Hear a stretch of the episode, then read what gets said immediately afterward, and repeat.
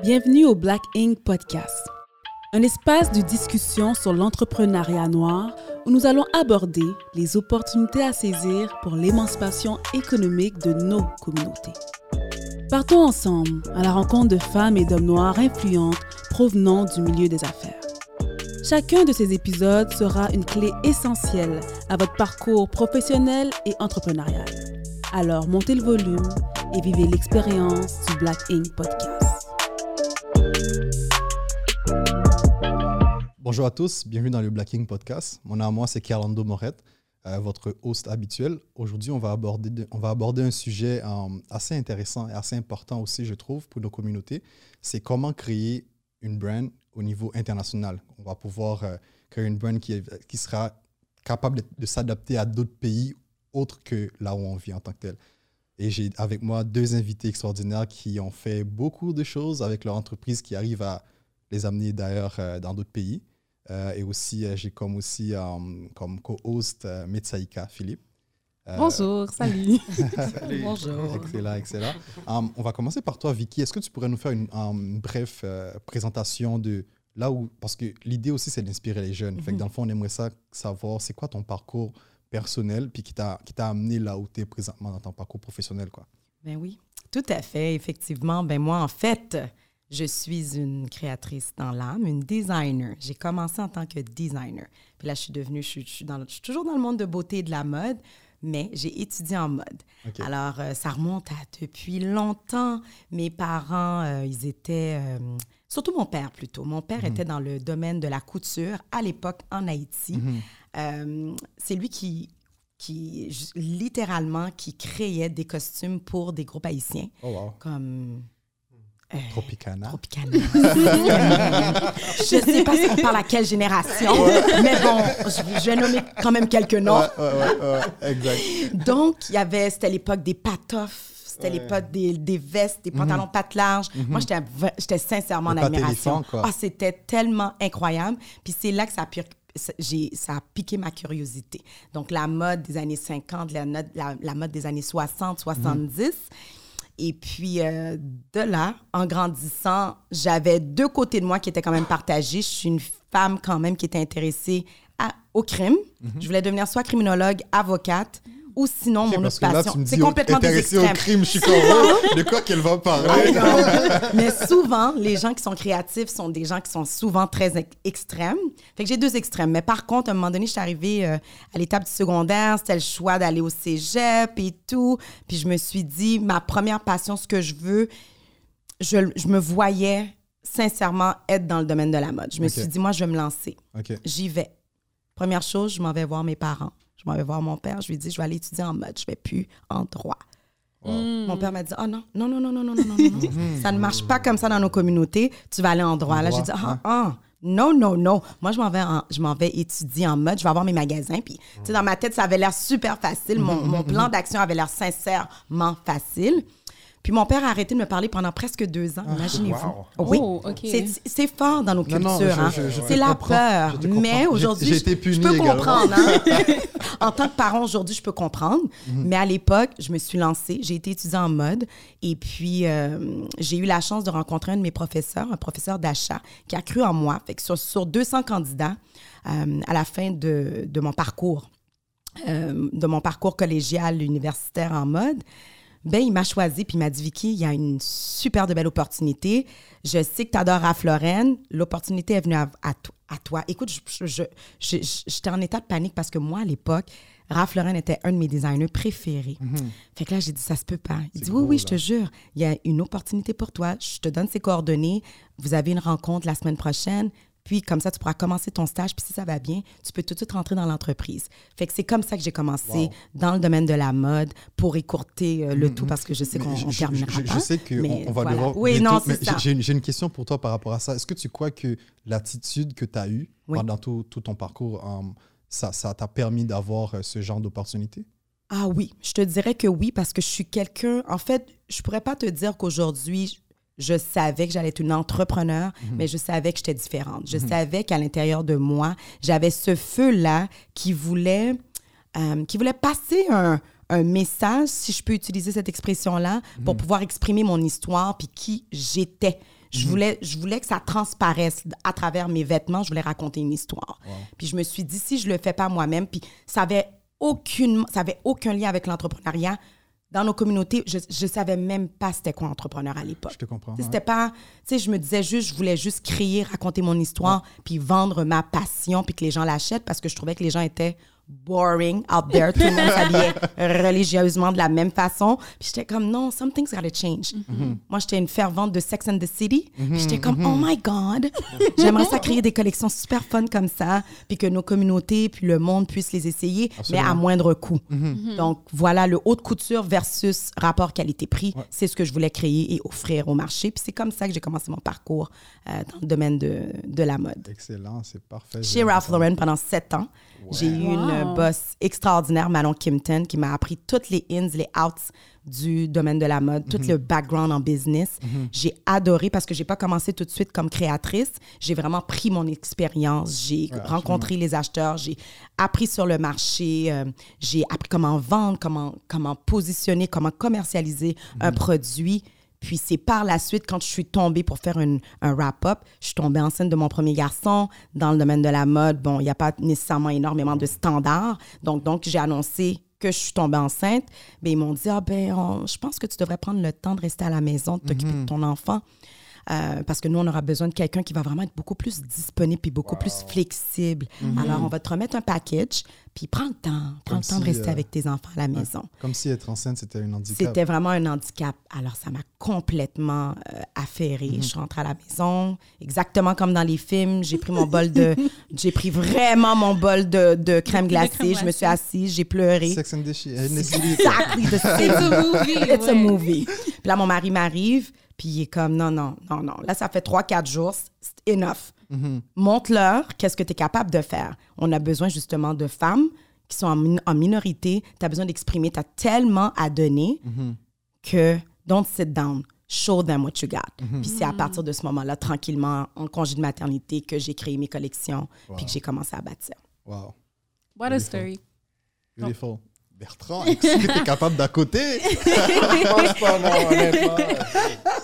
C'est pas aussi épique que ça. Non, mais, mais- mais moi aussi, euh, c'est sûr que ma, mon histoire, ça, ça commence aussi. euh, euh, c'est lié à ma, ma- ma famille immigrante. Euh, mon père, moi, a été le premier étudiant euh, de couleur à aller à Polytechnique. Alors, euh, tout, tout le monde devait tous être ingénieurs. C'était c'était très sérieux. Euh, alors, les attentes étaient très grandes, mais il y avait beaucoup de culture dans ma, ma- ma maison, beaucoup de littérature, de musique, d'art. Et euh, quand j'étais jeune, la créativité, c'était un hobby. Alors, c'était pas une façon de gagner sa vie. Alors, j'ai fait, j'ai fait ce que je devais faire. Donc, je suis allé à l'école, j'ai étudié l'économie, j'ai fait un MBA. Après ça, j'ai fait ce qu'on s'attend d'habitude de quelqu'un qui fait ça. Tu deviens management consultant. Et puis là, à un moment donné, ben, j'étais très, très, très malheureux. Alors, c'est par dépit, si on veut, que euh, à ce moment-là, je suis devenu entrepreneur. Euh, entrepreneur pas seul. Je l'ai fait, j'ai eu deux euh, partenaires de vie, euh, presque mes meilleurs amis, Jean-François Bouchard, Philippe Meunier. Eux avaient déjà démarré Sidley euh, trois ans avant moi. Moi, je les ai rejoints. J'ai acheté un tiers de cette business-là. Et euh, j'ai bâti Sidley pendant 25 ans. Après ça, on a créé Sud de Montréal et, tout ça. Mais moi aussi, ça, ça vient vraiment, l'entrepreneuriat, pour moi, ça vient d'un- à un moment donné, de, à, l'époque, je, je faisais un compromis. J'étais mal dans la vie parce que j'avais l'impression qu'avec ma, mes amis, j'étais une personne. Au travail, j'étais une personne différente. Avec ma famille, j'étais une personne différente. Et l'entrepreneuriat, pour moi, ça m'a permis d'arrêter de faire ces compromis-là. Je me suis levé un matin, puis c'était très existentiel. C'était vraiment de dire, OK, this is who I am. Puis je m'en fous de à, à qui je vais... Que, ce- que je sois avec mes clients, mes employés, mes amis, euh, Mhm. ma famille, je vais, être- je vais être la, même- la même personne. Mais excuse- excuse-moi de te couper, mais ça, ça, ça, ça m'intrigue. Tu dis, chez toi, tu es une personne, au travail. Est-ce que tu peux m'expliquer un peu plus par rapport Ouais, à ça, c'est te sûr plaît? que c'est sûr que dans la vie, on peut pas. euh, par exemple, dans un travail, au début de ma carrière, je pouvais pas m'exprimer de la même façon. Je pouvais pas, je, je pouvais pas avoir des idées, je pouvais pas parler. Mhm. Euh, dans ma vie privée, il y a des trucs que je fais. Par exemple, j'ai des passions. Tantôt, j'en parlais un peu, mais tu sais, je suis assez nerd euh, fondamentalement. Donc, j'avais des passions pour le jazz, la musique classique, tout ça. Mais je- ça intéresse aucun de mes amis, ça intéresse Mhm. personne, tu vois.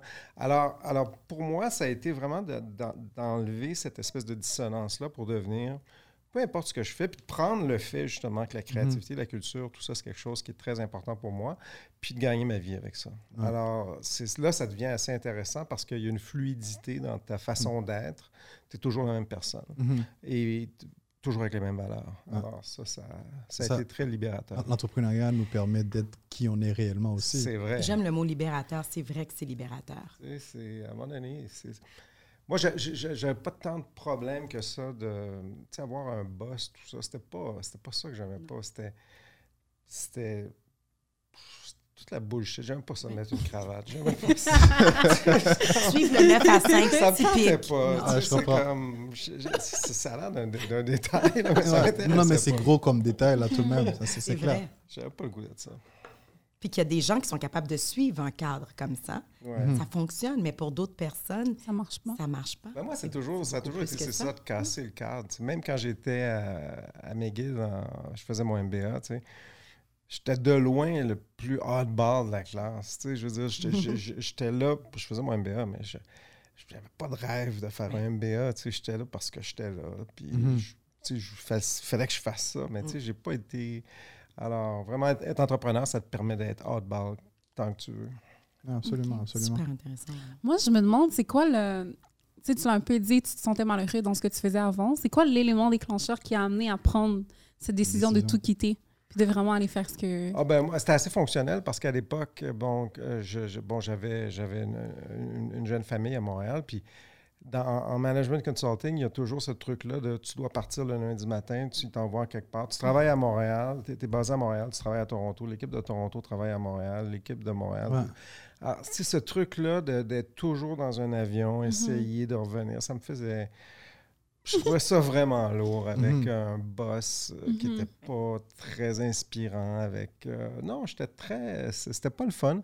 Puis il y a aussi quelque chose de for- fortuit dans, dans ce sens que pour moi, le- l'entrepreneuriat c'est un c'est- comme la créativité, c'est un sport d'équipe. Mhm. Et j'ai été très chanceux parce que j'ai rencontré deux personnes exceptionnelles. Euh, puis c'est eux qui m'ont dit tu es un entrepreneur, puis tu es un créatif. Mhm. Même moi, je le croyais pas. Mhm. Et euh, à partir de ce moment-là, euh, voilà, je suis, euh, ça s'est fait. Wow. C'est vraiment génial, intéressant. C'est deux belles histoires, en fait. euh, très. Vraiment.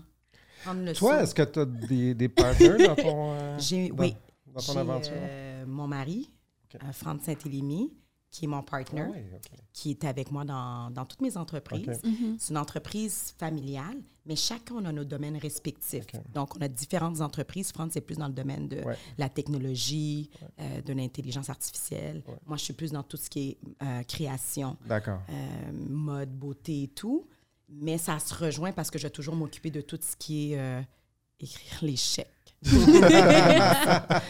J'aimerais vraiment être dans les, dans les réunions stratégiques pour savoir, mais ça va être combien qu'on va générer dans Ah, quelques mais mois? c'est Ça, important. c'est- C'est non, c'est important. important. Tu peux pas gérer Exactement. une Mais avant, ne je ne le faisais ça. pas. hein. J'étais Ah. une créatrice dans l'âme Mhm. et dans tout son sens.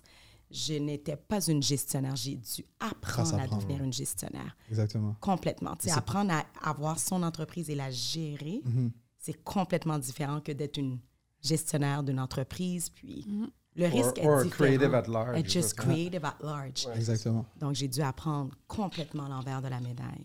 Absolument. En fait, euh, j'aimerais savoir comment arriver à avoir une entreprise. Parce qu'au Québec, on parle beaucoup de euh, l'exportation, tu vois. Aller ailleurs qu'au Québec, même quitter la province, déjà, c'est un défi. C'est vrai. mais, euh, mais aller ailleurs, dans d'autres pays en tant que tel. Comment vous avez structuré vos entreprises pour ça? J'imagine qu'il y a eu tout un travail de structure à mettre sur pied. Ou est-ce que c'est, est-ce, est-ce qu'il est mieux de le faire dès le départ ou c'est quelque chose qu'on peut faire avec le temps puis se dire, genre dix ans plus tard, se dire, écoute, on va préparer les choses pour pouvoir aller aux États-Unis, par exemple. Comment vous avez euh, Moi, moi, débuté moi, ça? je dirais que ça, en, en tout cas dans mon cas, dans le cas de Célie, c'est plus, c'est pas une structure, c'est un état d'esprit. Mhm. C'est-à-dire que moi, j'ai, euh, encore là, je, suis- je suis plus âgé que vous tous. Moi, j'ai grandi. Non, pas du tout. hein. J'ai grandi, tu sais, j'ai grandi à Laval. Mon, mon père était haïtien, ma mère était québécoise. Dans les années 80, quand le câble est arrivé, OK, je pouvais regarder les nouvelles à la BBC, les nouvelles canadiennes, les nouvelles américaines, les nouvelles canadiennes anglaises, québécoises. Puis moi, c'est- mon mythe fondateur, OK, c'était puis que je suis le plus européen des Nord-Américains Mhm. et puis le plus nord-américain des Européens. J'ai toujours été convaincu de ça. Mhm. Et alors, pour bâtir une business à l'international, le premier truc, c'est ça, c'est l'état d'esprit. C'est-à-dire qu'il faut que tu te sentes à l'aise. Mhm. Parce que ça implique, à un moment donné, de sortir de color within your cultural Oh, mon lines. Tu sais, alors, à un moment donné, puis je pense que tout le monde, puis en- encore là, dans, dans- dans la communauté noire, en particulier dans la communauté haïtienne à, à Montréal, il y a cette altérité-là, ça fait partie de, de cette communauté-là. Puis c'est- c'est de prendre ça comme avantage, parce qu'à un moment donné, on, puis on a de la famille euh, à Miami, à New York, Oui, euh, partout dans le monde et, et tout. Donc, à la base, on est plus connecté à- Avec le monde. avec le monde que, que la personne lambda. Mhm. Et, et ça, moi, je- moi c'est ça qui m'a beaucoup aidé. C'est Ouais. vrai. Qu'il vient de mentionner, euh, moi, je te dirais, ça, ça va dans l'âme. Quand on a décidé, surtout avec V Cosmétiques, euh, quand on a décidé d'aller à l'international, en fait, c'était dans l'ADN de l'entreprise. Mhm. Tu sais, C'est un- c'est une marque qui touche à toutes les femmes euh, ethniques. Donc, pour moi, c'était un... Quand on a parti, c'est parce qu'on est parti d'un besoin, on est parti d'un manque sur le marché, puis on s'est dit qu'on va pouvoir toucher toutes les sphères internationales. Donc, c'était- c'était dans notre ADN. C'est un peu comme tu, tu l'as mentionné. ça- C'est une conviction C'est une conviction. Ouais. Alors, ça allait que de soi. Ce qu'on nous, on a fait, par contre, on ne l'a pas fait d'un coup. On, on s'est bien structuré ici au Québec. Absolument. Prendre l'expérience, savoir est-ce que le produit est quand même quelque chose qui, qui est viable, qui est, est réel, est-ce que est- qui est exportable aussi, euh, faire bien notre analyse, puis prendre le temps d'analyser aussi le marché extérieur, Mm-hmm. savoir est-ce que ce, ce brand-là peut s'épandre à l'extérieur, est-ce que les gens vont vraiment bien Mm. le percevoir, est-ce qu'on a quelque chose à changer, est-ce que le langage, il est, Mm-hmm. il est conforme à ce que l'international euh, demande, est-ce que, tout dépendamment du pays, Mm-hmm. au niveau de l'exportation, parce que ça a l'air de rien, mais un nom, euh, je sais, je pourrais pas, peut-être pas penser à un nom en particulier dans ma collection, mais nous, on utilise beaucoup des noms, des noms d'intensité, des noms exotiques, mais est-ce que je peux affecter la sensibilité culturelle d'un autre pays? Donc, c'est toutes des choses qu'il faut vérifier, euh, vraiment planifier avant de pouvoir dire, OK, moi, je prends mes petites boîtes de rouge à lèvres, puis je m'en vais euh, au Maroc. Exactement. C'est- Ok, je vois, je ça. vois. En fait, j'ai une question par rapport à ça, plus au niveau technique. Quand tu parles d'analyse, je sais que euh, pour les entrepreneurs, comme tu dis, c'est un jeu d'équipe. Oui. Euh, tu t'es entouré de qui Oh pour mon pouvoir Dieu, J'ai une t'aider équipe à- extraordinaire. Ben, à faire pour- ça, quoi. J'avais pas terminé vraiment tantôt, mais j'ai Ah. ma partenaire aussi, Marie, euh, Marie-Garline Saint-Elmy, qui est la sœur de Franz, qui s'occupe, elle, de Une entreprise familiale, quoi. familiale, qui est notre CFO. Fait qu'elle, elle s'occupe de tout ce qui est logistique, tout ce qui est finance, tout ce qui est chiffre. Ça, c'est Fait qu'elle est vraiment à côté de nous. C'est un cadeau du ciel parce que souvent, quand tu es à la tête d'une entreprise, tu touches à tellement de départements en même temps, surtout quand tu es en train de bâtir. Je suis pas dans de mon ami, je, je fais rien. Non, non, je fais des blagues, mais c'est vraiment génial, euh, justement. J'ai j'ai hâte d'arriver là. Mais tu sais, quand tu bâtis, euh, veux ou veux pas, tu dois toucher à tout. Tu touches à, tu portes 150 chapeaux. Puis ça continue à l'être, j'imagine encore, mais euh, ce qui fait en sorte que je me suis entourée des bonnes personnes. Je me suis entourée d'une personne de finance, je me suis entourée d'une personne de logistique, euh, je me suis entourée d'une personne de service, une, une personne de marketing, une personne de réseaux sociaux. Tu sais, sais, à tous les niveaux pour pouvoir m'aider justement à expandre. Puis un, un partenaire qui est venu jouer énormément, qui nous a beaucoup aidé, c'est le gouvernement aussi, qui nous ont donné des alliés. Euh, super côte à côte pour tout ce qui est logistique à l'ex- à l'exportation qui est Ça, c'est Exactement. Oh mon Dieu, Parce que Seigneur. Parce que de ce que je sais, je sais que le, en- Oh, oui. au Québec, ils ont différents bureaux dans différents pays ou même Puis différentes villes. dans différentes Même à villes. Dakar, ils, Oui. ont, ils, ont, ils ont un bureau, euh, je ne me souviens plus c'est quoi le nom, mais en tout cas, si tu vas à Dakar, tu veux exporter, Oui. là-bas, en tant que tel, déléga- délégations générales. Toutes Ouais, les délégués. exactement. Exactement. Donc, dans chaque pays, on a, on a des délégués qui nous aident à justement pouvoir faire tout le screening. Mhm. Ils nous aident au niveau de la distribution, trouver des distributeurs, trouver euh, toute la paperasse, euh, s'organiser au niveau de, euh, de tout ce qui est l'enregistrement. Mais à tout plein de niveaux, ils ont énormément d'informations, puis il ne faut pas le négliger. Absolument. Parce que qu'est-ce que je réalise, surtout dans nos communautés, on n'est pas au courant qu'il y a autant d'aide, il y a autant Exact. de partenaires qui peuvent nous aider justement à Exactement. répandre notre, notre brand un peu partout. Exactement. Pour ceux qui en savent un peu moins, est-ce que vous pouvez nous dire dans quel pays exactement vous êtes? Mhm. Ben, euh, avec Sidley, euh, on était, on a démarré euh, à Montréal, mais après, donc, Sidley a des bureaux en France, au pays, pas aux Pays-Bas, mais à Londres, à Seattle, à mm-hmm. LA, à New York et à Toronto. et à un moment donné, à l'époque, on avait un bureau à Amsterdam aussi, donc on, s'est promené beaucoup. et Sidley a été vendu à un groupe japonais. Donc, dans les dernières années, on passait beaucoup de temps au Japon aussi. Alors, ça, ça a été ça pour nous. Beaucoup, beaucoup d'avions. Hein. Tu as, tout même continué à prendre l'avion. Exactement. Ouais, ouais, non, j'ai pris beaucoup, beaucoup d'avions, mais c'était pas pareil parce que avec Sidley, j'allais dans des endroits le fun. Elle allait à Londres, puis elle allait à Charlotte. Puis j'imagine aussi avec Sidley, hein. j'imagine aussi avec Sidley, tu étais en classe affaires et non pas en classe économique. ben, écoute, au début, au début, non, c'est ça. Au début, c'était, hein. c'était, écoute, on allait, je dormais sur des bancs de parc dans des gares, je prenais ma, douche dans des gares. Euh, ah oui. C'est, ben oui, on est m'en dire plus par rapport à ça. Ça, ça, ça j'aimerais. Parce que je trouve ça très intéressant de d'exporter, d'aller dans une d'avoir cette ambition d'exporter et de même pas être capable de dormir dans un hôtel quand on arrive là-bas. Puis ça fait partie, euh, ça fait partie de l'entrepreneuriat, mais ben j'aimerais savoir davantage parce que, ouais, j'aimerais savoir ça. Ben non, mais pour moi, pour moi euh, c'est drôle parce qu'un mot en anglais, il n'y a pas son, son, son, équivalent en français, c'est boondoggle. Ça veut dire un aimless trip. C'est un, un voyage. mais chez Sidley, on a toujours été très, très, très volontaire à embarquer dans un avion, aller en quelque part. Et puis de faire ça dans des conditions, euh, c'est ça. Les, premières fois, on dormait dans des. J'ai dormi dans, un banc de parc. J'arrivais le matin, j'avais un rendez-vous. Euh, bon, ben, je, bon, je ne savais pas où me laver. Alors là, j'avais un truc où est-ce que j'allais dans les gares parce que je savais que dans les. Principalement en Europe. Donc, j'allais dans les gares en Europe, je me lavais, j'avais une espèce de truc pour me sécher, puis tout ça. Et j'allais dans ma réunion et euh, après ça, je frimais. Alors, mm-hmm. tu vois, je, rencontrais des gens, j'avais l'air d'un big shot, mais je n'avais pas, une scène. Euh, On dit fake it till you make it, hein? Fake it until I you love make this it. One. C'est exactement comme ça qu'on a fait ça. Alors, c'était. Euh, puis il y, a un thrill là-dedans. ça faisait partie de, encore là, aller à la rencontre de, l'autre, puis de, de, se mettre à, puis, nous, c'était. Sidley, c'est drôle parce que tu dis qu'est-ce que ça prend pour partir une business. Pour nous, moi, j'ai toujours pensé que quand tu pars une business, tu as besoin de trois personnes. Tu as besoin d'un hacker. Qu'est-ce que tu veux dire ah par hacker? Tu vois, il ne faut pas que FBI débarque bientôt, là. un hacker, un hipster et un hustler. C'est vrai, voilà. That's what you need, OK? voilà. Toi, Vous êtes lequel d'entre eux? On a la On a Je laisse deviner. On a trio, nous autres aussi. Je vous laisse deviner. absolument, absolument. absolument.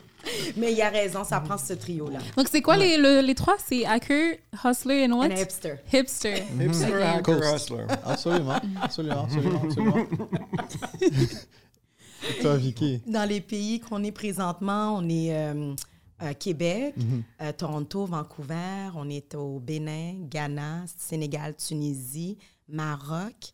On est aux États-Unis, New York, Atlanta. Mhm. Euh, puis ben, notre distributeur actuel qu'on a signé fait les États-Unis au complet. Donc, 2022, on va probablement prendre une chaîne qu'on ne peut pas divulguer présentement, mhm. qui vont faire euh, une grande partie de la grandeur du pays. Parce que ce sera diffusé 2022, fait qu'on pourrait le savoir.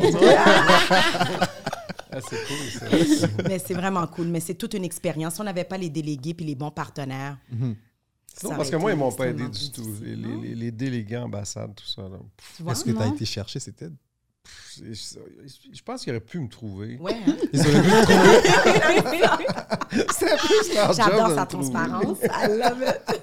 Mais, euh, mais j'imagine aussi, parce que tu dis qu'avec euh, avec euh, Sidley, vous avez créé C2 Montréal. Ouais. C2 Montréal est dans plusieurs villes dans le monde, même en Australie. Ah, oui. ouais, ben, en Australie, ça a été un désastre. Là. Okay. How to lose 6 million dollars in two weeks. Mais est-ce que ce serait intéressant de savoir, parce qu'on aime toujours le insight de comment mm -hmm. Exactement. Many times we failed, on, ah l'aime. Mais qu'est-ce qui s'est passé en Australie? En Australie, c'était incroyable parce que le, C2 à Montréal, pour que ça fonctionne, C2 Montréal, c'est un espèce de montage parce que tu as besoin de vendre des billets, tu as besoin du gouvernement. Puis tu as des, sponsors. Alors, on était en Australie dans exactement la même logique. Et puis là, il y a eu un changement de gouvernement trois mois avant le truc. Et puis, ils ont dit, gardez, toutes les subventions que vous aviez, c'est terminé. Ah, alors, le truc, on a explosé en plein vol. Puis on a littéralement oh perdu euh, plusieurs millions de dollars. Et puis, euh, alors, ça a été, euh, ça a été assez extrême. Ah. Mais vous l'avez pas fait le show finalement parce que non, on n'a pas fait Melbourne, mais, mais déjà investi. Ben ouais, on a, on a tout perdu. Je veux dire, on avait. Euh, il, a fallu, il a fallu payer tous les fournisseurs là-bas. Le setup était prêt. On avait tout fait, puis on a tout perdu. Ah, Comment vous arrivez à gérer ce genre de stress quand il y a ce genre de situation? Hmm. Ben, ça prend de l'expérience. Dormir dans les gares, ça aide beaucoup. Hein. Ben, Sidley, on a fait faillite, grosso modo, presque. On a passé presque un an sans se payer mm-hmm. en 2001. Euh, en 2008, ça a été très, très, très difficile. Euh, je pense que c'est de l'expérience à un moment donné. Il faut que tu acceptes. Regarde, on a, on a, déjà ouvert un bureau à Austin, au Texas. On l'a refermé un an plus tard. À Amsterdam, bon, ça a pris six ans, on l'a fermé. Je pense que d'accepter l'échec, c'est important. Mm-hmm. C'est vraiment, vraiment important. Puis, puis ça, ça, ça c'est un autre truc que je dirais par rapport au Québec en général, puis à, la communauté haïtienne aussi en général. Comment euh, le, de manger ses shorts en business, c'est pas super bien vu. Mm-hmm. On n'est pas, on pas dans une culture où est-ce que l'échec est, euh, est, valorisé. valorisé Alors que, tu sais, par exemple, j'ai des amis israéliens, là, en Israël, je veux dire, faire faillite. Euh, c'est commun. Mais ben, en fait, c'est ça, parce qu'on sous-estime tellement l'échec. Oui, c'est vrai. On sous-estime beaucoup l'échec. Nombre de fois, j'ai des amis qui me disent Pourquoi tu t'es pas trouvé un autre job de côté? Tu coches comme. Il y a du monde qui, à un moment donné, il y a des choses que tu peux plus expliquer, en fait, tu vois. Genre, je ne sais pas pourquoi je n'ai pas trouvé un autre job de côté. C'est pas parce que je ne suis pas millionnaire, ça fait quoi Six ans que je fais ça. Puis euh, ça avance. J'arrive à me donner un salaire que je suis ah, satisfait parce que le pire, c'est ce qu'il y a de bien aussi dans l'entrepreneuriat, c'est que très souvent, quand tu travailles pour quelqu'un d'autre, tu as besoin d'un gros salaire. Mais en entrepreneuriat, des fois, le peu que tu peux avoir mm-hmm. peut faire une grande différence. Une très grande différence, beaucoup plus qu'avoir un salaire de 100 000. Puis éventuellement, plus tard, c'est comme si tu investissais un peu dans ton avenir, tu vois. Tu as quelque chose, tu le donnes, tu investis dans ton avenir, dans ton réel, c'est encore tout cas. Ben, c'est drôle que tu dises ça parce que d'un point de vue comptable, quand tu es salarié, OK, ce que tu regardes, grosso modo, c'est l'état des résultats. Tu regardes combien de revenus que tu as, combien de, mhm. de, dépenses que tu as. Puis quand tu es entrepreneur, tu regardes le bilan. Mhm. C'est euh, être entrepreneur, être entrepreneur c'est ça. À un moment donné, tu bâtis un patrimoine, puis à un moment donné, tu es capable de le monétiser. Euh, alors, c'est ça un peu le geste. Puis il y, a peu de, peu de gens même qui connaissent, comprennent cette notion-là. Absolument. Oui, puis il faut que tu l'aies développé parce que ton comptable, des fois, il y a des années comme, je suis sûre que tu l'as vécu, nous on l'a vécu aussi, il y a des années littéralement, mais close, close. Parce que c'est littéralement, là, tu es proche de la faillite.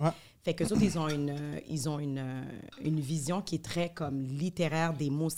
C'est vraiment, c'est les chiffres. That's it. Ça va pas plus loin. Ça n'est pas, pas des financiers. Mm-hmm. Tandis que tu as le côté des entrepreneurs, nous, on est capable de se dire, OK, cette année, elle a été moins bonne, mais tu vas mettre des stratégies en place. Exactement. Tu vas reviser peut-être ton modèle d'affaires pour pouvoir t'améliorer. Tu ne vas pas te dire parce que ton comptable te dit que les chiffres clairement te disent que je suis close business, tu ne passeras pas, que tu arrêtes. Exactement.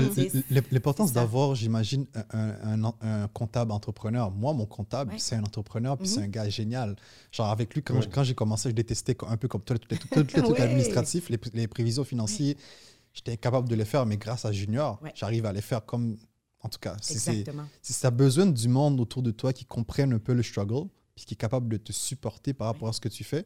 Puis ça, dans nos communautés, c'est rare, mais ça existe. Ça mm. existe. Puis j'espère que les gens qui nous écoutent, ils vont pouvoir communiquer avec vous pour avoir plus d'aide. Mm. S'ils ont besoin d'aide par rapport à telle et telle chose, j'espère qu'ils sont capables de le faire. Puis j'imagine que vous êtes très ouverts par rapport à ça aussi. Absolument. Puis le mentorship, c'est extrêmement important. Puis c'est ça. powerful. C'est ce qu'on a créé avec le groupe 3737. Ouais, absolument. Je ne veux pas rentrer dans, dans non, non, absolument. C'est un peu le, pouvoir de, de, de, partager son savoir, de le mm-hmm. redonner de génération en génération. It's very powerful. Wealth creation, super important. Mm-hmm. Mais il y a un autre point aussi que je voulais euh, mentionner, c'est qu'il y a aussi comme tu disais, pour l'expérience, avec l'expérience vient, euh, on, devient des, des, La résolution de problèmes fait partie de notre vie. Mhm. Donc, quand il y a des situations justement super stressantes, ben c'est ça qui kicks in. Avec l'expérience, c'est justement, on dirait qu'à tous les jours, mhm. en tant qu'entrepreneur, tu deviens à résoudre Mmh. Probablement 90% de ta vie de tous les jours mmh. en entrepreneuriat, c'est la résolution de problèmes. Il faut aimer ça aussi. Hein? Mais ça, ça. devient une seconde nature. C'est pas comme une souffrance que tu te dis, mmh. oh, oh, mon Dieu, je vais mourir. ça devient seconde nature, mais tu dois développer cet esprit-là. Comment développer cet esprit de résolution Avec l'expérience aussi, Ouais, puis de s'entourer des gens. Il faut que tu sois ouvert, faut pas que tu t'enfermes parce que là, qu'est-ce qu'on fait en temps normal? Ben, quand on a des périodes stressantes comme ça, j'ai vu Mm-hmm. des entrepreneurs, je sais pas pour toi, littéralement, ils vont se coucher en dessous des draps. Ouais. Tu sais? Mais moi, ce, que, ce que je te dirais, c'est que moi, ce qui m'a aidé encore une fois, c'est d'être plusieurs. Oui. Parce qu'à un moment donné, avec mes associés, puis là, après ça, on- au, Mhm. au début, on était trois, mais après, on était un grand groupe de, de partners, puis ça. Puis à un moment donné, c'est shared. Tu sais, il faut partager un peu. la- la- Exact. la- Il y a une journée, toi, tu vas aller super bien. Tu penses que tout va. Puis l'autre, à côté de toi, il est dans. Ouais. Lui, il pense que c'est fini. Là. Alors, l'autre. d'essayer de gérer aussi ces- ces- ces- cette, cette- cette émotion-là, c'est important. Ouais, je, trouve ça, je trouve ça quand même intéressant que tu dis qu'à un moment donné, chez Sidley, vous étiez beaucoup plus que trois. Ouais. Puis euh, um, très souvent, il y a du monde qui n'aime pas partager. Puis, euh, um, sais, quand tu crées quelque chose déjà pour commencer, c'est toi qui l'as créé, t'as pas envie de partager, même quand tu n'en as pas beaucoup. Mais moi, ce que j'ai appris avec le temps, C'est c'est c'est Ouais, exactement c'est que c'est c'est une erreur de ne pas partager. Tu sais, de ne pas être capable de dire, écoute, um, je, je, je vais te donner 15% de l'entreprise parce, que je- parce que je sais que tu as le talent pour, nous- pour nous permettre d'aller plus loin, tu vois. Um, puis je je, je m'en souviens plus vraiment là où je, je, voulais, je voulais aller avec ça, en fait. Mais vraiment, mais, mais je trouve que c'est extrêmement important de, de, de, de se dire, on va s'entourer du monde. C'est pas juste une- des maths. À un moment Ouais, donné, tu te dis, est-ce que je veux avoir, euh, je sais pas moi, 100 d'un million, mais je veux avoir Et voilà. 33 33 de de 100 100, 100 millions. millions. Tu sais, je veux dire, c'est comme... Ouais, ça- exactement. Ça Ouais. va de soi. Exactement, là je m'en souviens. Là, là où je voulais aller. tu sais, avoir plusieurs partenaires, mais qu'est-ce qui fait que ça a fonctionné? Est-ce que c'est. Parce que la plupart du temps, quand les gens ont plusieurs partenaires, tout le monde veut être le boss? Tout le monde veut gérer, tout le monde veut développer, tout le monde veut faire la même affaire. Mhm. Est-ce que. um, comment vous avez géré ça, en fait, chez Sidley? Mais nous, nous, on est très explicite sur nos forces et nos faiblesses. Mhm. Donc, euh, ça, ça a été ça. Puis ça, c'est la première chose. Puis la deuxième chose, c'est une question d'ego. Mhm. Parce que c'est vraiment, c'est vraiment ça le truc. Euh, parce qu'en tant qu'entrepreneur, d'habitude, il y a un très, très gros niveau d'ego qui vient. Mhm. Typiquement, par exemple, moi, dans notre industrie, euh, tu mets ton nom sur la porte. Tu sais, Mhm. euh, J. Walter Thompson, euh, Wyden Kennedy, euh, tu sais, ils existaient, ces gens-là. Nous, c'était... On, on- on vient de... La culture de Silly, elle, est- elle est très, très... Ça a l'air drôle à dire de l'ex- de l'extérieur, tu sais, Silly a l'air, mais c'est une culture qui est très humble qui est très. On on n'est pas des gens qui se mettons de l'avant et tout ça. Alors, on a réussi à faire ça parce qu'on a cru que la collectivité, c'était plus fort le- que l'individualisme. Le Mhm. collectivisme, pour nous, c'est c'est une valeur importante. Donc, nous, on- c'est vraiment comme ça. On ne permet pas. Moi, moi j'ai choisi euh, de- dans ma vie de, de- très, très consciemment de ne pas porter ombrage aux gens autour de moi. Wow. Puis j'ai- j'ai choisi de. Parce qu'encore là, l'autre truc aussi, c'est- c'est bon, donc d'être plus nombreux. Tu peux aller. Tu peux aller plus loin aussi. Parce Mhm. que l'autre truc que les entrepreneurs, je pense, qu'on, l'erreur qu'on fait tous, c'est qu'on veut, on veut tout avoir puis on veut tout faire tout de suite. Euh, moi, j'ai toujours, je me dis, je, je me suis toujours dit. Regarde, euh, ça va prendre du temps, puis Mhm. je vais partager. Mais ça l'aventure humaine va être plus le fun. Et euh, c'est un peu ça ma croyance. Ça prend plus de temps de cette façon-là, Ben mais ouais. on a suivi le même principe, puis c'est beaucoup plus valor- valorisant aussi. Ouais, Puis tu as plus de chances de Tu as réussir. plus de chances de réussir. C'est comme- c'est, beaucoup euh, parce qu'on on met toujours de l'avant euh, avoir deux. Je m'en souviens au début, euh, quand je partais euh, en, en affaires plus au niveau institutionnel, on parlait trois, trois associés, c'est beaucoup trop. Il faut faire attention, les risques sont beaucoup plus élevés et tout ça. Mais avec le temps, j'ai Oh. compris que. au contraire. Ouais, j'ai compris que compris que c'est ça. Si tout le monde fait ce qu'ils ont à faire et non pas tout le monde fait la même affaire, Ouais. ça devrait bien aller quoi. Et puis, comme tu disais, tout le monde a leurs forces, leurs faiblesses, leurs compétences aussi à part égale. Donc, je Ouais. rentre pas dans les plates-bandes, dans les plates-bandes, dans les Plate-bandes. plates-bandes de France, ni dans les plates-bandes de Marie. Tu sais, Tout le monde a leur rôle respectif, puis c'est très clair. Comme Mhm. c'est un peu comme vous, nous autres aussi, c'est très humble. Il n'y a pas de, puis il y a pas nécessairement, c'est pas écrit à quelque part. We just know. Sais, Tout le monde connaît c'est quoi les compétences de chacun, leurs forces et leurs faiblesses, puis on, on se respecte à l'intérieur de ça. Ouais, ça ne veut pas dire qu'on ne peut pas avoir des conversations musclées, des Mhm. meetings qui sont un peu... Parfois, on a différentes différences. Mais ça prend ça justement pour pouvoir trouver la bonne solution ou la bonne stratégie pour mettre en place, pour mieux avancer. It's, Eh, eh, je comprends. it's OK. Je comprends. Um, Ça, il faut l'accepter. C'est pour ça qu'il faut être capable de mettre son ego de côté, puis de pas non plus prendre trop la critique personnelle. It's, Ouh, you ouais. can't. Ouais. Ça, je pense qu'il faut Arriver à mettre ça respirer, littéralement de puis- côté.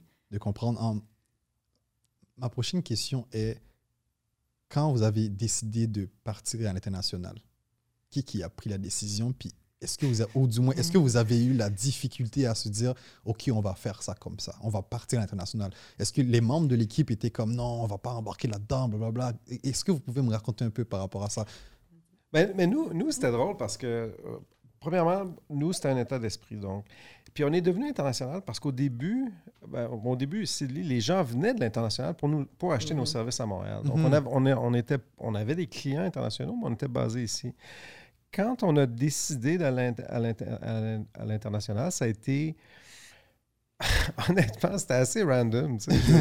à un moment donné, j'étais à Amsterdam. Le premier bureau étranger qu'on a ouvert, c'est à Amsterdam. À un moment donné, j'étais à Amsterdam. J'étais avec du monde super le fun. On tripait. il était tard. Je pense que j'étais allé au coffee shop ou quelque chose. Et puis, je vais aux toilettes, j'appelle Jeff. Je dis Jeff, on part une business à Amsterdam.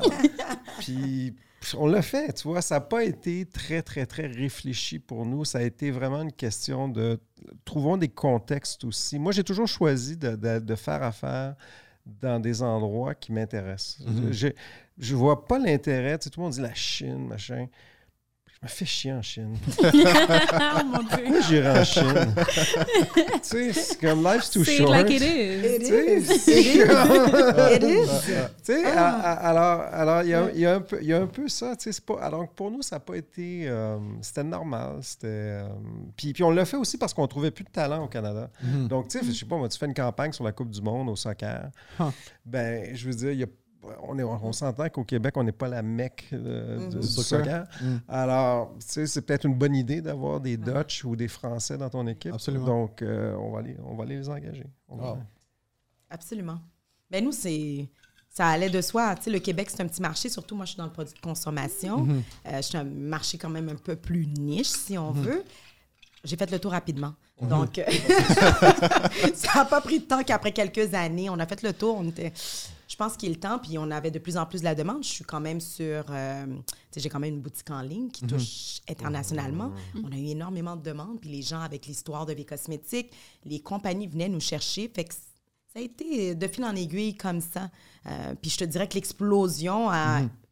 paru beaucoup plus quand il y a eu le décès euh, meurtrier de George Floyd.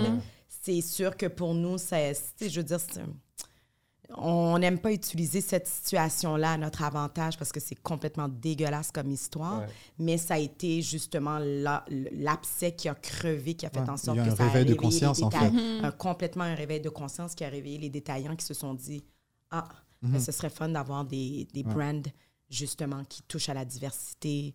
Euh, ça va rejoindre notre marché, ça va, on a besoin d'en entendre beaucoup plus parler, on doit mhm. faire notre part à la société. Fait en soi, c'est comme ça qu'on est venu nous chercher aussi à l'international. absolument. Hey, sidebar, tu poche Virgin Abloh euh, dimanche quand j'ai vu ça? J'ai oui. capoté. Oui, oui. J'étais tellement triste. Ah. De voir comme. Je peux pas. Qui était malade. Je, ne savais même pas que tu vas avoir le cancer ah, du cœur. C'est la. Mais en fait, je pense que c'est très rare. C'était très, très, très rare. Je pense que c'est même pas 1% C'est incroyable. En tout cas. Il était extraordinaire. Remettez-nous en contexte. Parce que là, je ne sais même pas de quoi vous parlez. de quoi parle-t-on? Virgil, Virgil Abloh, c'est un gars qui. Le directeur créatif. Oh, je l'ai vu passer sur Instagram. Oh, c'était le cancer du cœur. Du cœur, C'est extrêmement rare, je pense. Je savais pas Brillant. Ah oui, puis il était, il était directeur de création de, de, Louis Vuitton. Euh, une histoire incroyable. Ah. Non, non, non. Écoute, c'est un gars extraordinaire. Partager son histoire, là, mhm. c'est une belle façon de raconter son histoire. Il l'a fait d'une façon brillante, mhm. qui va s'extrapoler. Franchement, il a changé le monde de la mode ben pour hein. toujours. Ouais. Ah, vraiment. ça prend des gens comme ça. Mais je trouve, je trouve que c'est ça aussi que j'ai toujours trouvé compliqué, c'est que ces personnes-là ne sont pas connues telles qu'elles devraient l'être réellement. Mhm. C'est à, sa mort maintenant que, tout le monde Exactement. En parle. je veux dire, il, était déjà connu, mais c'est sûr que là, sa, sa mort a amplifié mhm. qui il est parce que les gens, c'est ça, hein, quand tu es quelqu'un qui est tellement bon, qui est tellement génie, qui est tellement extraordinaire avec les gens, mhm. Mhm. là, ça frappe quand cette personne-là, elle est partie. Ben Donc, euh, mais en fait, quand, je parle d'être connu, c'est plus être connu auprès de nos jeunes. je comprends. Parce que c'est nos jeunes qui ont besoin de ça, qui, ont, qui ont soif de ça, en fait. fait je trouve ça vraiment. J'ai toujours dit, j'ai toujours dit, j'ai toujours milité carrément pour les jeunes, tu vois. Um, je, je, trouve que um, nos jeunes, ils, sont il y a ce manque de représentativité Ouais. criant auprès d'eux. Il y a beaucoup de personnes qui, sont, qui passent dans les médias, mais dans toutes sortes de médias et tout ça, mais qui Mhm. ne sont pas proches de nos jeunes. Tu sais, Mhm. Nos jeunes ont besoin de cet amour, de se dire, OK, oh, damn, France Saint-Élémy, je pense que l'intelligence artificielle m'intéresse. Ouais, tout à Tu sais, fait. euh, Bertrand, OK, Ouais. je pourrais créer une agence aussi, ouais, tu vois, ouais, Vicky, ouais, et ainsi de suite. Il- On a besoin. Ben, moi, je le parle plus par moi, en fait, c'est plus le, le- le- le petit 42, 42 qui qui est parle. exactement blessé, Mais qui a non, mais besoin de ça. c'est- J'en avais besoin, tu vois. Ouais. J'ai dû créer mon entreprise sans penser. En fait, moi, mais quand j'étais plus jeune, quand j'étais en Haïti, euh, les gens que j'avais en tête, c'était euh, c'était Michael Jackson, Mm. c'était euh, Will Smith. Will Smith, je l'adore, ce mec-là. Um, Ouais. ouais, un, un jour, euh, un jour, je- un jour, j'aimerais j'aimerais ça l'interviewer. Will Smith, je l'adore vraiment. Um, euh, Absolument. Um, Il y a Eken et tout ça. Puis ces gens-là, j'ai grandi avec eux. J'ai- J'avais, j'avais l'image, mon imaginaire était grand par rapport à eux. J'arrive, mais c'était pas du monde proche de moi. Genre, même si j'aurais écrit un courriel, whatever, Bon. ce que j'aurais fait, j'aurais jamais reçu de, de, de réponse. Tu sais, en arrivant au Québec, um, j'ai commencé à rencontrer du monde que, un peu comme toi. Je m'en souviens, euh, la première fois que je t'ai rencontré, c'était au forum euh, l'économie. euh, ah oui, exactement. avec exactement. Oui. Puis je te voyais avec France, j'étais comme, damn, vous êtes tellement magnifique, tu vois. Puis cette représentativité était importante. elle important. couple. Exactement, exactement. Fait que c'est ça, quoi. Fait que, euh, puis de plus en plus, je voyais du monde, j'étais comme, damn, ça me, fait du, ça me faisait du bien. Puis ça me motivait aussi à me dire, écoute, je suis capable de le faire. c'est possible. Exactement, c'est possible, absolument. Mais Fait que, c'est la je- raison je pour vous laquelle remercie on fait ce qu'on fait, parce Mhm. que il faut se... il faut pouvoir avoir cré- créer plus de champions parce Mhm. qu'on n'en a pas assez qui sont représentatifs. Mais il faut qu'ils nous donnent la chance aussi, mais en même temps, il faut qu'on prenne notre place aussi. Il Mhm. ne faut pas avoir peur, il faut aller frapper aux portes. Mm. Puis je pense que c'est une lacune qu'on a dans nos communautés. On, a- on reste trop confortable, puis on a l'impression que si on cogne à la porte du Québec Inc., Mhm. tu sais, des gens comme des Bertrand, des... Oh, c'est comme... It's like, j'ai l'impression que je vais me faire refuser. If it's a no, it's a no, but you still gotta try. Tu sais, Il faut y aller, puis c'est- c'est un peu ce qui nous a, euh, ce qui nous a, toujours, ce qui nous a toujours représenté en tant que personne dans notre ADN, c'est qu'on a toujours pris des risques. Puis on a toujours, ça n'a pas été facile comme parcours. On était seuls dans nos parcours. Moi, dans mon parcours créatif, complètement seule à l'époque, une jeune fille haïtienne en plus, c'était extrêmement difficile. D'où est venue justement la création du groupe, de cet incubateur-là, de cette plateforme-là pour pouvoir en aider d'autres. Parce que c'était comme, there's no way qu'on peut continuer à être comme ça, réussir, puis qu'on s'en va, puis qu'on se cache. We gotta do something about Ah, it. Il faut vraiment pouvoir aider notre prochain. Tu sais, vient une responsabilité avec le succès. Peu importe c'est quoi la, ta, ta définition du succès, you gotta help. Ouais, Absolument. C'est intéressant parce que moi, je pense qu'il y a presque une opportunité de créer un milieu associatif, c'est-à-dire que dans, dans toutes sortes de communautés, noires ou autres, tu sais, par exemple, tu as des ancrages, par exemple, parfois ça peut être l'Église, tu sais, parfois ça peut être euh, tu sais, le- les scouts, ou je sais pas quoi. Puis moi, je trouve ça intéressant, la mouvance en ce moment qui, qui se passe un peu à Montréal, puis j'espère ailleurs dans le monde, je, je suis moins au courant, mais, mais ça prend ça parce qu'il faut créer une espèce de milieu, il faut le voir vraiment comme un milieu associatif. C'est pas, c'est pas du réseautage, c'est- Mhm. c'est du... C'est de l'associatif, c'est de l'entraide, c'est d'être capable de... qu'il y a des connexions qui se font réel. réelles. tu sais. Absolument. D'être capable de regarder les gens ça. dans les yeux et de dire, quoi, on se connaît. là. Oui. Mhm. C'est important.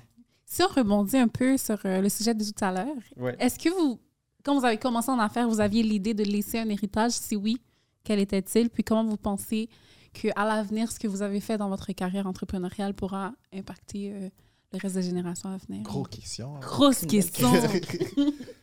Ben, écoute, moi, moi c'était pas. euh, honnêtement, j'ai j'ai jamais pensé à, à l'héritage que je Mhm. pouvais laisser. Honnêtement, j'essayais de survivre. J'ai- J'essayais de m'acheter, une- d'envoyer mes enfants à l'école. euh, Arrêtez de dormir. euh, dans. Sur les Ouais, repas. ouais, alors, j'ai- j'ai- Se doucher dans les... J'ai euh, j'ai pas beaucoup réfléchi, mais euh, survie. dans, Je notre cas, moi, moi je suis assez fier de. J'ai j'ai enablé beaucoup d'entrepreneurs. C'est-à-dire que Mhm. dans, dans l'espace euh, qui était Sidley, C2, il y a beaucoup de gens que j'ai rencontrés. Puis j'ai pas eu peur de dire à quelqu'un Hey, regarde, va partir un bureau à Paris. Let's go, Mhm. let's do it. Je vais te backer. Va, Mhm. va, va faire. Donc, ça, c'est très, très, très important. Je pense que ça, c'est le. le- le- J'espère que ça va être mon héritage. Euh, la- L'autre héritage, c'est un héritage citoyen. Tu sais, Comme Mhm. là, je viens juste de, de- de changer parce que là, je viens de quitter Sidley. Alors, sur mon. LinkedIn, je devais écrire. Tu sais, à un moment donné, tu te dis, t'es quoi? Là? Tu sais, Je passe pas beaucoup de temps sur LinkedIn. Et là, à un moment donné, je dis, c'est quoi? Je dis, alors, là, j'ai écrit, puis je pense que ça marchera pas, je vais l'enlever. là. Mais j'ai écrit euh, Investors slash euh, foi citizen. Alors là, le, le mot citoyen, pour moi, c'est important. Tu sais, c'est de dire, de prendre parole, d'essayer d'aid- d'aider les autres, de ne pas se taire. À un moment donné, en ce moment, moi, dans ma vie, j'ai le privilège, je peux dire ce que je veux. Oui. Mhm. Euh, Puis profiter de ça. Alors, je- je- moi, c'est ça. Toi?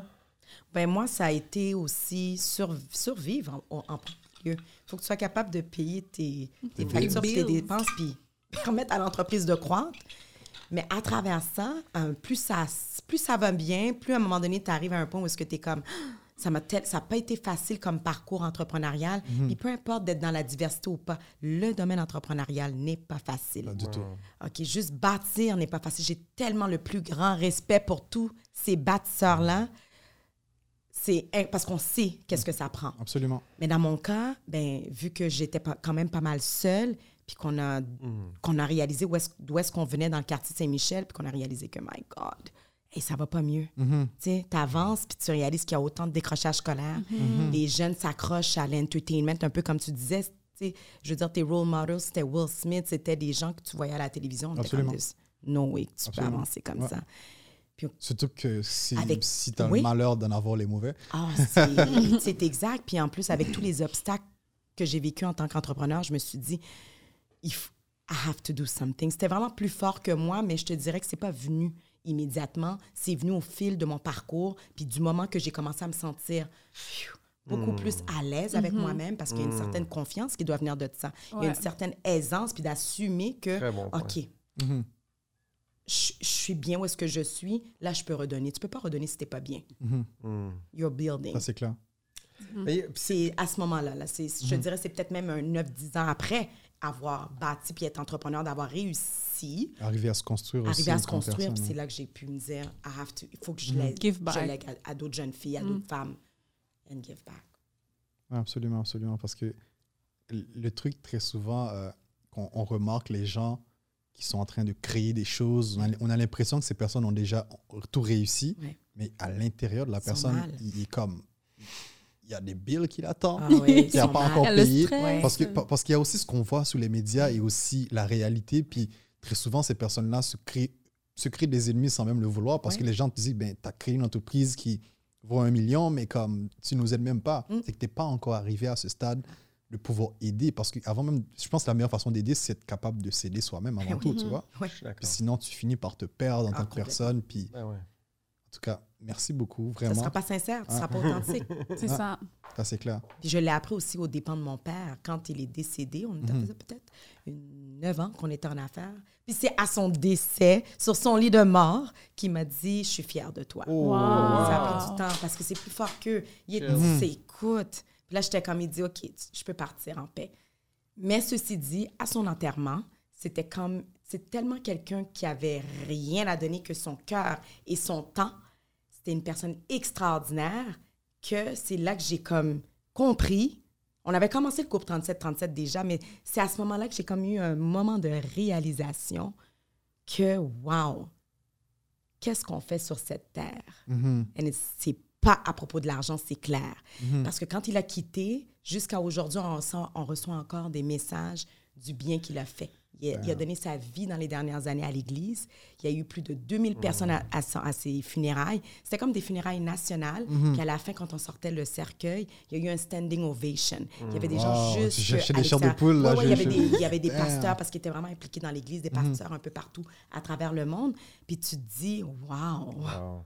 This is, c'est ça la vie. That's Mon what père it's était about. pauvre comme Job. tu comprends? C'est un chauffeur de taxi qui donnait tout son argent, puis ma mère qui gueulait tout le temps. Arrête de donner de l'argent, j'ai besoin de payer mes factures. Yeah, whatever. Lui, il faisait juste donner, puis il voulait faire plaisir aux gens. C'était quelqu'un qui aimait la vie. Puis à la fin, tu réalises que cette journée-là, j'ai fait comme, wow, it's not about the money. Mhm.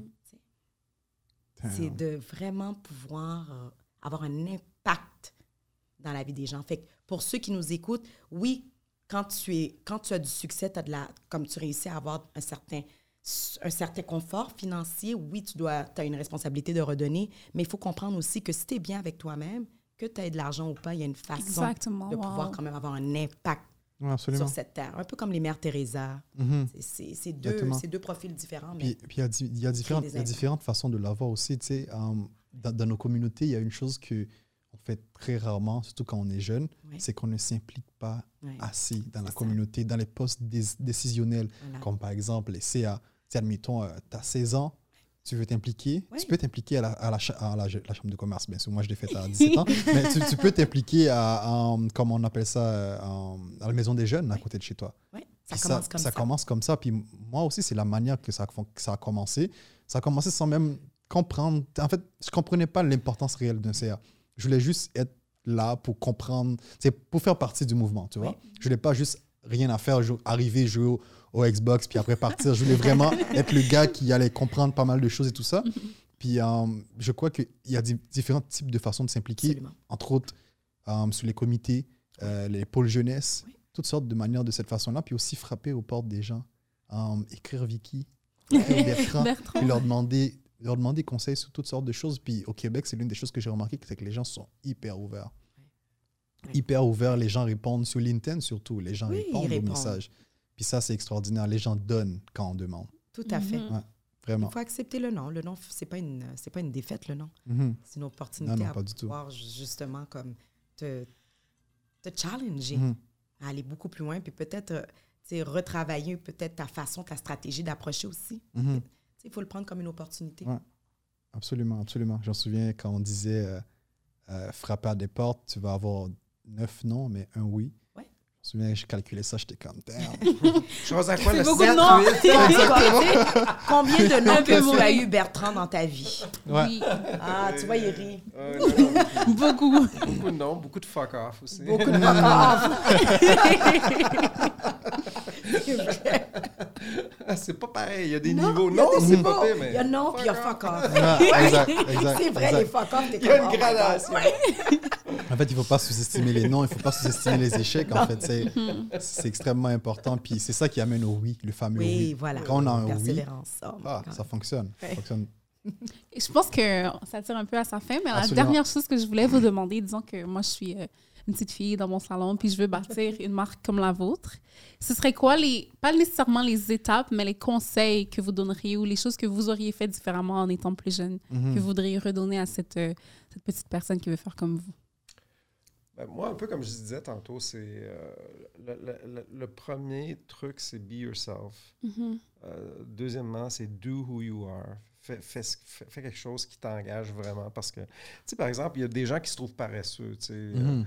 Ouais, ben, j'aime pas. euh, mais c'est parce que t'aimes pas ça. C'est C'est Tu sais, exactement. t'es pas- Absolument. tu sais, que moi, je suis pas tellement Quand je suis dans un sujet Ça t'allume pas. Parce que ça t'allume pas. Exact. Exactement. euh, tu sais, alors, Exactement. alors, Very true. ça, je pense que c'est ça. Puis le, le- le troisième truc, c'est très, très clair sur, sur, sur nos valeurs. C'est-à-dire Mhm. qu'à un moment donné, puis surtout aujourd'hui, dans ça, ça pourrait être tout un autre podcast, mais tu sais, la, la construction des marques aujourd'hui, elle est basée sur... c'est que- c'est- Il s'agit de refléter tes, tes valeurs à un auditoire externe. Ouais. Les marques qui sont vides, qui sont creuses à l'intérieur, qui sont gérées par des gens, sais, on, on pense à la- Facebook en ce Oui. moment. C'est Mhm. creux, creux. Facebook. C'est vide. C'est Oui. pas des chic types. Moi, je suis allé à Facebook. C'est pas, pas- c'est pas- pas des gens pas bien. hein? C'est pas des gens bien, tu sais. Mhm. Puis là, ça se voit. You get Mhm. found out. Et puis, euh, donc, moi, c'est les trois choses. Après ça, euh, puis demander conseil aussi, c'est sûr. Je suis entièrement d'accord avec toi de t'entourer le plus possible, comme on disait tout à l'heure. Les jeunes, il y a tellement d'associations ou de gens. Reach out, fais tes recherches, Mhm. fais tes recherches, puis jamais arrêter d'apprendre. Je pense qu'il y en a trop qui se disent, ah, je suis correct. Continue à apprendre. Continue à apprendre sur différents domaines. Continue à apprendre. Vraiment. Ouais, absolument, parce que au, Qué- Québec, on est très chanceux par rapport à ça. Ouais. Déjà, si tu veux créer une entreprise, il y a le gouvernement au Québec, provincial déjà, qui t'aide Oui. énormément, sans, sans penser au fédéral. Mhm. Le gouvernement provincial aide énormément à toutes sortes de... Il n'y a pas beaucoup de subventions, mais ça existe. Oui. Puis le financement aussi, avec des taux d'intérêt vrais. Tu n'as pas besoin d'aller voir une banque. Parce que je rencontre beaucoup de personnes qui me disent, je créer une entreprise, puis je pense pas que la banque... Je suis comme, non, non, non, non, Oui. non, non. Mhm. Les banques oublient ça pour l'instant, tu vois. Il y a, il y a tellement d'organisations Oui. qui vont t'aider financièrement avec des taux d'intérêt vraiment ridicules, um, qui fait que tu vas pouvoir vraiment passer à une autre étape. Mais l'idée vraiment, c'est se connecter aux gens, Oui. parler, parler et pas peur de parler du projet. Mhm. Jamais, jamais avoir peur de parler du projet. Ton Quoi. propre vendeur. Ouais, exactement. Il faut parler parce que plus que tu en parles, plus que les gens te donnent des, des idées, Ouais, puis plus que tu développes ton projet aussi, et plus que tu te. C'est comme si tu t'enchaînais au projet pour le faire, parce que tu plus même pas le choix de le faire, tu vois. T'en as parlé à tout le monde. Tu en as parlé à tout le monde à un moment donné qu'il faut que tu le fasses, quoi, tu vois. Mhm. Mais écoute, euh, je remercie beaucoup. Merci. Euh, Oh, merci, ça fait Merci vraiment beaucoup de nous accueillir. C'était vraiment le fun. Ouais, Euh, j'ai Vraiment. beaucoup aimé. Très, très content de- Super je pense qu'on aurait pu en parler euh, encore Plus. de longues heures. Ça, c'est clair. faire connaissance Ouais. avec, euh, Merci d'être avec nous, vous hein. deux, Merci. Toi, je te connaissais. je sais qui tu es. Mais sinon, pour conclure, où on peut euh, vous trouver? Sur Exactement. quels réseaux sociaux? Euh, ben, Toi, tu n'es pas LinkedIn. souvent sur LinkedIn, tu l'as déjà dit. Si que- Euh, LinkedIn. mais, euh, mais moi, je pense que c'est probablement la meilleure façon en ce moment. Mhm. LinkedIn. LinkedIn. Bertrand Cesvet. Ouais, Ouais. il y en a un dans le monde. Il y en a un. Moi, c'est LinkedIn aussi, Mhm. Instagram, Vicky Joseph, euh, Facebook aussi, Vicky Joseph. Euh, c'est pas mal les plateformes principales. Mais je préfère LinkedIn pour tout ce qui est euh, professionnel. Business. J'ai un compte Absolument. MySpace aussi. Bon. Ah ouais, oui, ça existe toujours. Ça existe Il y a plus grand monde sur MySpace. Ah non, il n'y a plus grand monde ou ça existe plus? Est-ce que ça existe encore? Je faisais Ah, des je disais que ça existait encore. Je pense que si si ça si ça existait toujours, Facebook les aurait achetés, tu vois. Puis la ça- dernière question, c'est qui le hipster? euh, Ouais, Oui. exactement. Dans tu ton vois, le- cas? Euh, J'ai une idée. Non, le hipster, le- dans, dans notre cas, c'était probablement Philippe. Mhm. Ah. Euh, Shout out à Philippe. moi, t'as fait Le Jeff était, était le hacker, j'étais le hustler. Ah ouais, non, non, mais j'avais compris le hustler avec les, avec les gars que tu dormais dessus. J'avais compris ça. Et toi, Vicky? Oh, moi, je suis la... Je te dirais que je suis la hipster. Mm. Je suis la hipster slash hustler parce que je, tu sais, je, je suis une super de bonne vendeuse. Je suis capable d'aller développer l'entreprise quand même. Et puis ensuite, on a euh, Franz is a hustler. Mhm. Et puis, euh, j'ai dit... Pas un hacker, probablement. Puis, ah non, excuse-moi, c'est notre hacker, puis mon- notre... Ah. notre euh, je suis rendue où? Hipster. Hustler, Hipster. ouais. Hustler. Franz, c'est le, c'est le, c'est C'est le hacker. C'est le hacker. Hacker. Puis l'autre, c'est la hustler. Mm. She is really a hustler. Mhm. Non, ha- oui, hustler. Exactement. Bon, c'est Ouais, ouais, non, c'est bon. On s'est compris.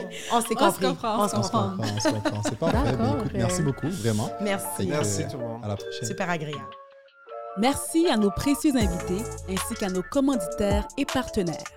InnovaPub, Wealth Simple, la Caisse de dépôt et de placement du Québec, Entreprendre ici, Benoît et Côté, Futurpreneur Canada, Evolve et Let's Get Into It.